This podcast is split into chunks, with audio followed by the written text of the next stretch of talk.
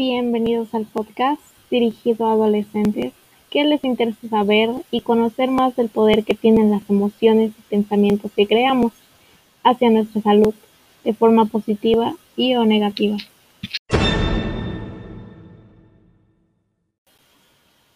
Hola, bienvenidos de nuevo a La llave de la felicidad.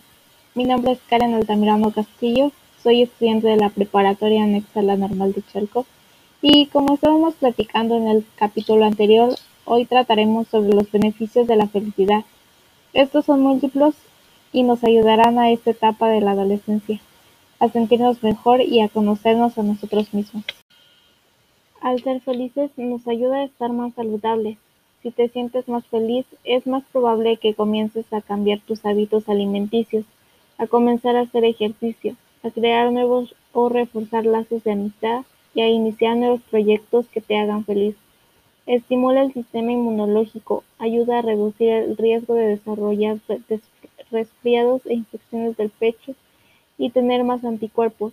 Ayuda a combatir el estrés, ya que reduce los niveles de estrés que en exceso aumenta los niveles de cortisol, una hormona que contribuye a muchos de los efectos nocivos del estrés, incluidos los trastornos del sueño, el aumento de peso, la diabetes tipo 2 y la presión arterial alta. Protege el corazón, reduce la presión arterial y las enfermedades cardíacas. Alarga la esperanza de vida, ayuda a reducir el dolor o como lo percibimos, ya que parece ser particularmente eficaz en condiciones de dolor crónico como la artritis, así como el dolor físico y mental. Ser feliz no solo te hace sentir mejor, también es increíblemente beneficioso para tu salud. Pero ¿cómo podemos empezar a ser más felices? Pues aquí te diré algunos tips que podrán ayudarte. Primero expresa gratitud. Puedes escribir todos los días por las noches las cosas por las que estés agradecido. Mantente activo, haz cardio, camina, juega, practica algún deporte. No solo ayuda a tu salud física, también te ayuda a mejorar tu estado de ánimo. Meditar te ayuda a sentirte relajado, a reducir el estrés y a mejorar el sueño. Consumir una dieta más saludable, comer más frutas y verduras también mejorará su, estado, su salud a largo plazo.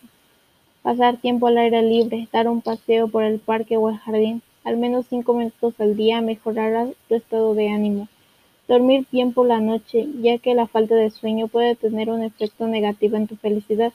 Si tienes problemas para dormir, debes consultar a un médico para que te ayude.